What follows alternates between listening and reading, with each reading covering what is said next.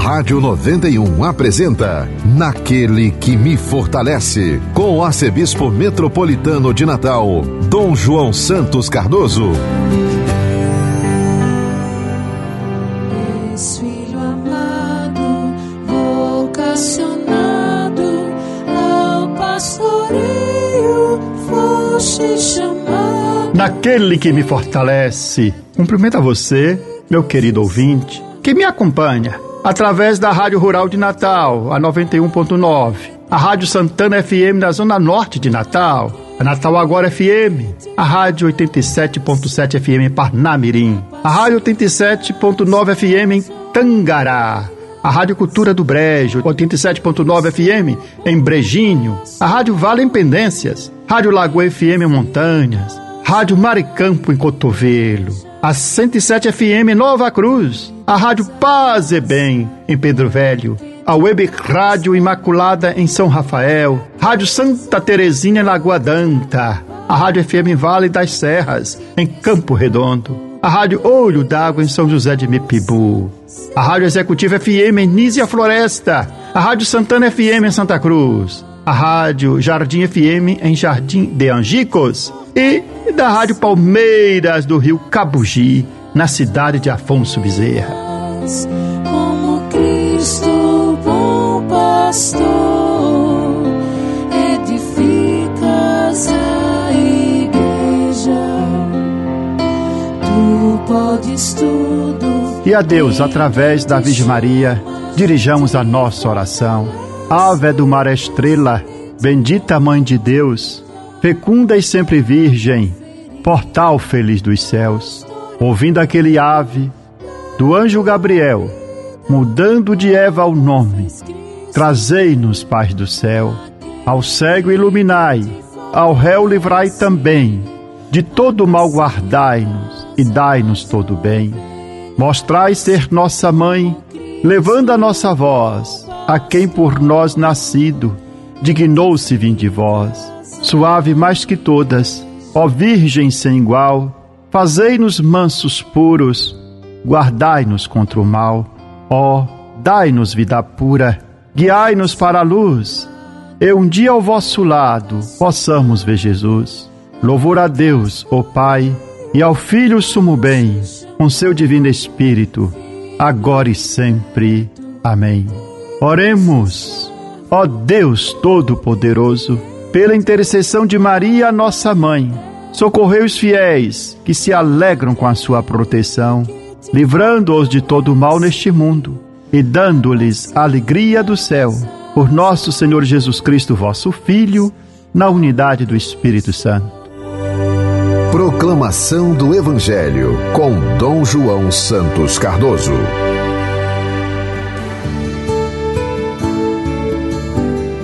Neste sexto domingo do tempo comum, o evangelho proclamado na nossa liturgia é o de Marcos, capítulo 1, versículo 40 a 45.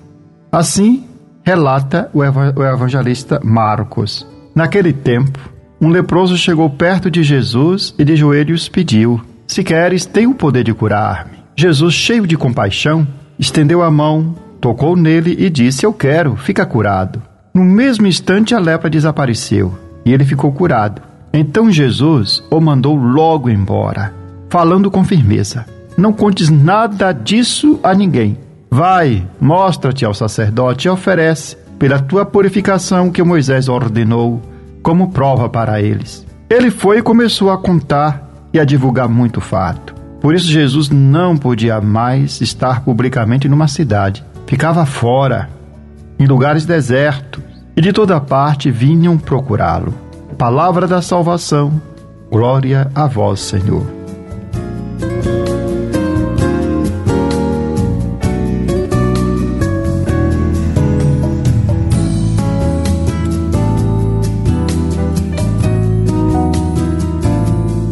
Meu querido irmão, minha querida irmã, acabamos de ouvir a proclamação do Evangelho segundo Marcos.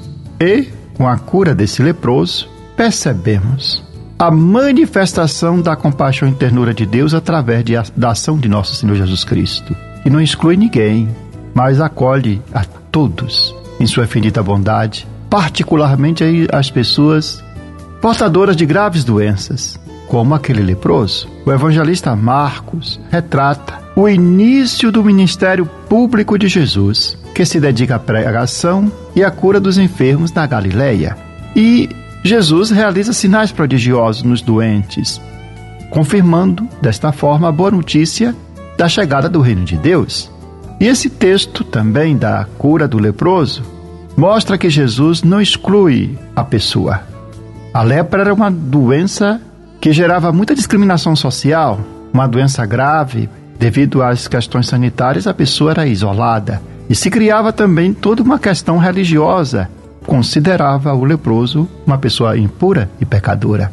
E curando, se aproximando dele, Jesus mostra que não exclui e mostra sua misericórdia com as pessoas mais necessitadas. O leproso se aproxima de Jesus cheio de fé, se ajoelha diante do Senhor e faz um pedido. Se queres, tens o poder de curar-me. E diante do pedido daquele homem, Jesus não o evitou. Poderia ter evitado o contato porque ele era leproso, e quem também se aproximasse de uma pessoa com lepra ficava impuro. Ao contrário, Jesus se encheu de compaixão e tocou nele, dizendo-lhe: Eu quero, fica curado. Portanto, nosso Senhor se compadece do leproso. E com, a, e com ternura aproxima-se dele, toca-o com a mão, purifica-o e cura-o. E nesse gesto, no qual Jesus estende a mão e toca o corpo daquele homem leproso, nós vemos a intervenção salvífica de Deus em favor dos doentes e dos sofredores. A vontade de Deus manifesta-se em sua infinita misericórdia. E ela se expressa através dessa bondade de Deus em curar a pessoa decaída, restituindo-lhe a vida e a vida em plenitude. Assim nós podemos perceber que Jesus é de fato a mão que Deus estende à humanidade para que assim esta possa sair das areias movediças da doença e da morte e erguer-se sobre a rocha sólida do amor divino, conforme expressa o Salmo 39. E Jesus é o verdadeiro médico da humanidade, que o Pai do céu enviou para purificar o ser humano, manchado no corpo e no espírito pelo pecado e as consequências do pecado. A enfermidade constitui uma característica típica da condição humana, como Santo Agostinho expressa muito bem em uma de suas preces, quando assim ele se dirige a Deus. Tende piedade de mim, Senhor. Vede, não vos escondo as minhas feridas. Vós sois o médico, eu o doente. Vós sois misericordioso, eu miserável. Na enfermidade, nós não estamos sós e abandonados. Deus está presente e manifesta o seu amor e sua compaixão. Por isso, na enfermidade, jamais devemos perder a serenidade, a esperança, pois há um Deus que se compadece de nós se aproxima de nós e, tal como Jesus, nos toca com seu mão, com seu amor misericordioso e cura as nossas feridas. Após ter curado aquele homem, Jesus pediu-lhe que ele não contasse nada a ninguém e que fosse se apresentar aos sacerdotes, porque de fato, sacerdotes que declarava a cura da pessoa leprosa, então a pessoa poderia ser introduzida na comunidade. Entretanto, o leproso não guardou o segredo. E ele saiu comentando a maravilha que tinha acontecido na sua vida. De fato, é impossível ficar calado quando experimentamos a ação de Deus em nós. E o leproso tornou-se, portanto, um missionário, que ele foi tocado por nosso Senhor Jesus Cristo, a sua vida mudou a partir daquele encontro. Era impossível, portanto, que ele ficasse calado. E a notícia se espalhou e todo o povo procurava por nosso Senhor. De modo que assim nosso Senhor teve que ficar fora de, da cidade. Tal era o número das pessoas que o procuravam. A cura desse, do leproso tem um símbolo muito grande, porque a cura da lepra não é só uma cura física, é a cura do pecado, é a reintrodução do ser humano no seio da sociedade. De fato, na época de Jesus, quando uma pessoa era leprosa, ela ficava excluída da comunidade. Pessoa que contraísse uma lepra era considerado maldito, considerada uma pessoa maldita. Por isso que tem a cura do leproso um significado muito grande. É uma cura física, mas é também um perdão dos pecados. Assim nós podemos falar que realmente Os pecados nos afastam de Deus. E por isso que necessitamos da misericórdia do Senhor. E nós, tal como aquele leproso, podemos fazer a nossa confissão. O sacerdote é um instrumento através do qual Deus realiza também a cura espiritual com o perdão que nos é oferecido. No sacramento da penitência, portanto, Cristo crucificado e ressuscitado, mediante seus ministros, purifica-nos com a sua misericórdia. Nos remete, nos dá, reconstrói a nossa comunhão com o Pai Celeste e com os irmãos, dando-nos, portanto, a oferenda do seu próprio amor, do seu próprio ser e nos concedendo a alegria e a paz. Também na liturgia do domingo, a primeira leitura do livro dos reis narra a cura de um leproso. O profeta Elias, com gestos concretos, expressa assim o cuidado e o carinho de Deus, curando o sírio Naamã, que era um estrangeiro, ficou sabendo da, do profeta, havia contraído a lepra, era um homem importante, um general, e ele foi até o profeta Eliseu que o curou. De modo que o relato da cura do sírio Naamã deixa claro que a salvação de Deus é dirigida a todos os povos. Aquele homem era estrangeiro e não houve, por isso, uma distinção pelo fato de ele ser estrangeiro, profeta o curou. De fato, é a gratuidade de Deus. Dirige a todas as pessoas e transforma a nossa vida. Porque Deus olha para o sofredor independentemente de sua pertença étnica. E o ensinamento da primeira leitura do livro dos reis ressalta a gratidão de Naamã, que não apenas ficou livre da doença, mas também encontrou-se com o verdadeiro Deus, o Deus de Israel. E aquilo mudou completamente a sua vida em sinal de agradecimento. Ele ofereceu ao profeta Eliseu algumas oferendas, embora é, Eliseu tenha recusado o benefício, recordando que quem havia operado o milagre não foi o profeta, foi Deus, que de graça se recebe, portanto de graça também é concedido. E o profeta, como autêntico Ministro de Deus, temente ao Senhor, exerce o seu ministério na gratuidade, pois acredita em um Deus que é amoroso, bondoso e generoso para com todos aquelas pessoas que o temem. E na segunda leitura da carta de São Paulo aos Coríntios, o apóstolo encoraja os cristãos de Corinto a fazer tudo para a glória de Deus. São Paulo faz alusão aos costumes dos gentios, considerados impuros pelos cristãos de origem judaica. O apóstolo não rejeita os gentios, mas orienta a comunidade cristã para abastecer das carnes sacrificadas aos ídolos, para servir-se delas, pois servir-se delas poderia causar um grande escândalo, sobretudo com os irmãos de origem, com os cristãos de origem hebraica. E assim percebemos que a comunidade cristã, desde sua origem, não faz acepção, acepção de pessoas, acolhem pessoas de diversas culturas.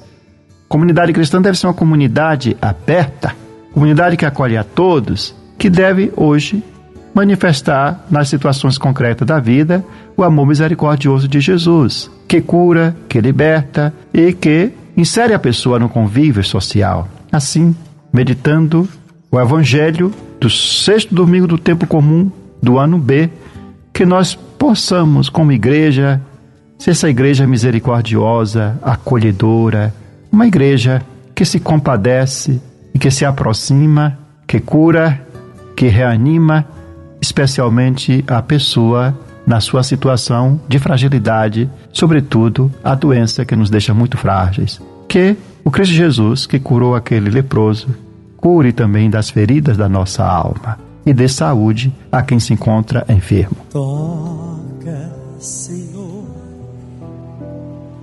Toca, Senhor. Com teu amor com teu amor. Que bonito. Toca, Senhor. Toca, Senhor. Com teu amor. Com teu amor. Tira todo medo angústia e aflição. Toca nesta alma e cura o coração. Cante, reze pelo irmão agora. Toca, Senhor. Toca, Senhor, com teu amor, com teu amor cura do pecado e lava com perdão, faz das nossas pedras um novo coração em uma prece bonita, todos juntos.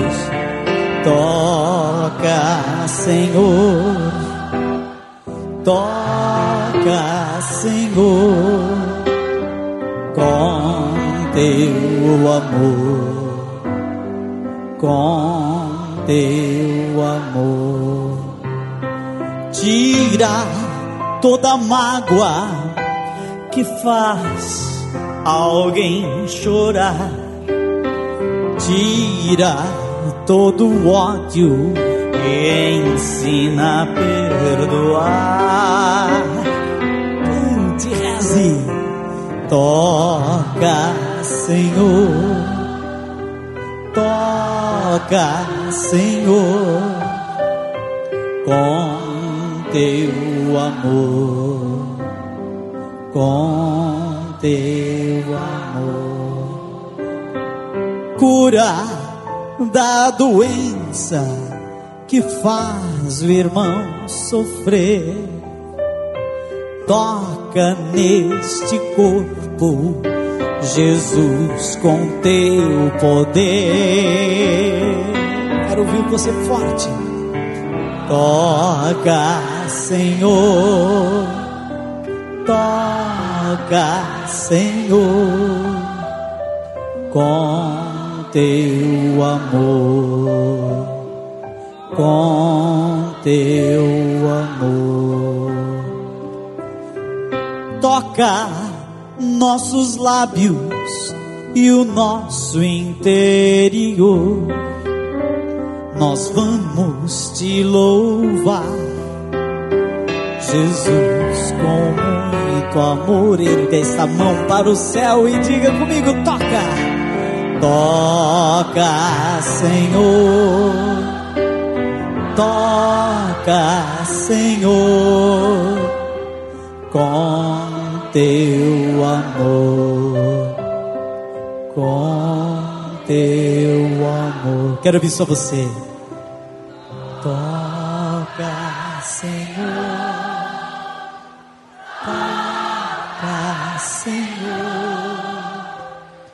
com teu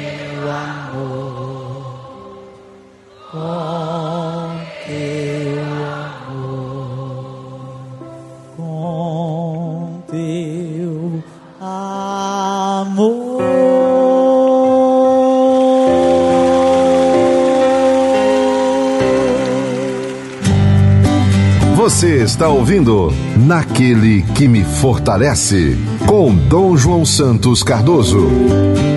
Palavra que evangeliza.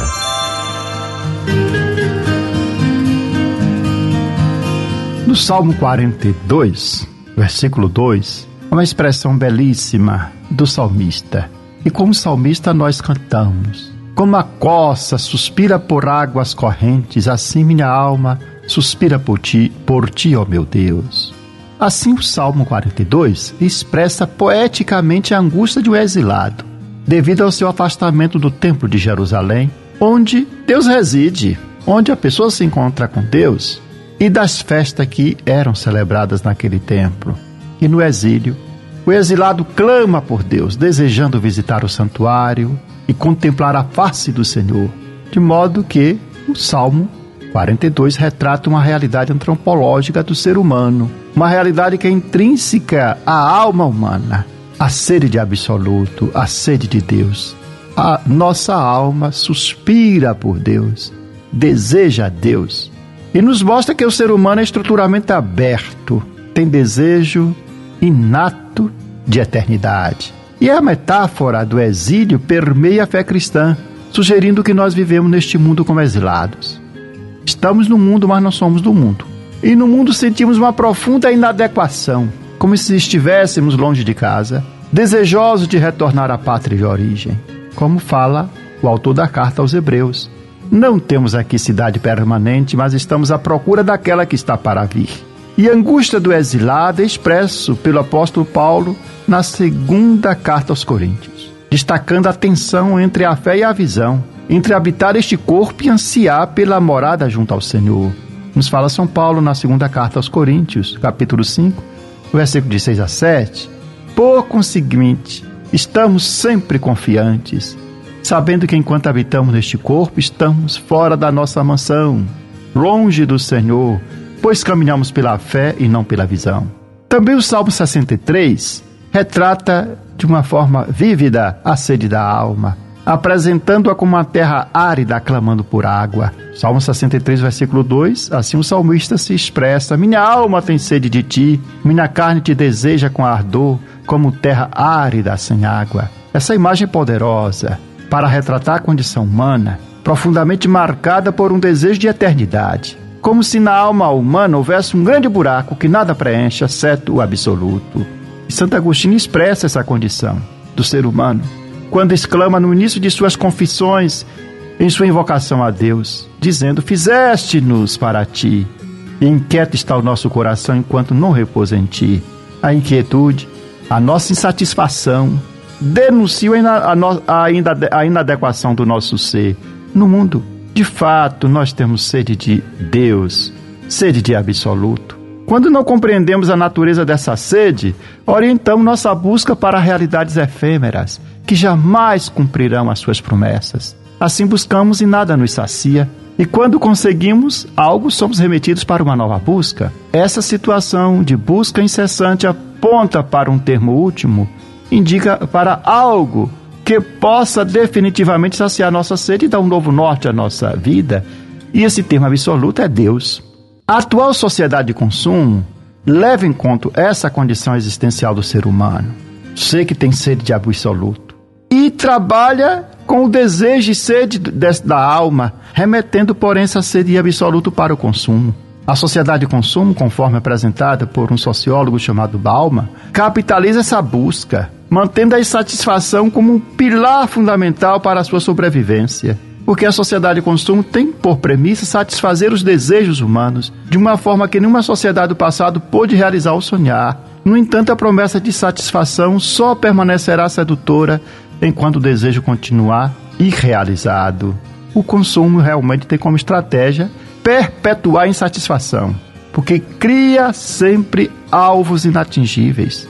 Consumimos um produto e logo não ficamos satisfeitos, aparece um novo produto e assim nós desejamos adquirir outro produto e aquele produto adquirido vai para o lixo e alimenta a nossa compulsão. Assim, o consumismo torna-se uma economia do logro, do excesso e do desperdício onde a promessa de satisfação é constantemente quebrada, mantendo viva a busca incessante pelo consumo. Quando nos falta uma experiência de transcendência, nós transferimos nossa angústia de exilados para o consumo e outras pessoas até para substâncias psicotrópicas.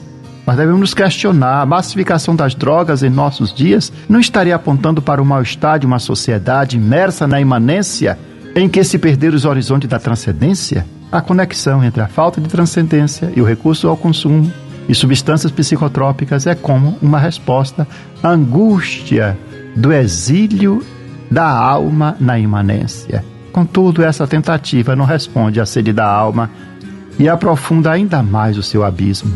Somente em Deus, nossa alma encontra repouso. A nossa alma tem sede de Deus e não descansa enquanto não for, de fato, preenchida por Deus. A Rádio 91 apresenta toda sexta-feira, às 17h30, programa Naquele que me fortalece, com Dom João Santos Cardoso, arcebispo metropolitano de Natal. Um programa para o povo de Deus. Rádio 91, a sintonia do bem. Rádio que me fortalece é o Senhor. Aquele que me fortalece é o Senhor. Aquele que me fortalece, ó irmãos, por Cristo a missão acontece. Naquele que me fortalece, Assim concluímos esse nosso programa com esta oração, que devemos recitá-la todos os dias. Meu Deus, dai-me sempre a alegria de viver, dai-me força para superar qualquer obstáculo. Não permita que eu me sinta fracassado. Erguei-me quando estiver abatido, libertai-me quando estiver oprimido, sustentai-me para que eu não caia em nenhuma tribulação. Que não fale jamais minha fé em vós, no meio da tempestade, quando tudo parece perdido. Minha fé esteja sempre ligada a vós. Senhor, meu coração confia em vós, porque sois fiel a mim e em todos os momentos. Amém. Eu sou o pão que dá vida, o pão para o mundo novo, que nutre, alimenta e sacia o caminhar do meu povo. Seja bendito o nome do Senhor, agora e para sempre. A nossa proteção está no nome do Senhor, que fez o céu e a terra. Que a bênção de Deus Todo-Poderoso, Pai, Filho e Espírito Santo, desça sobre vós e permaneça para sempre. Amém.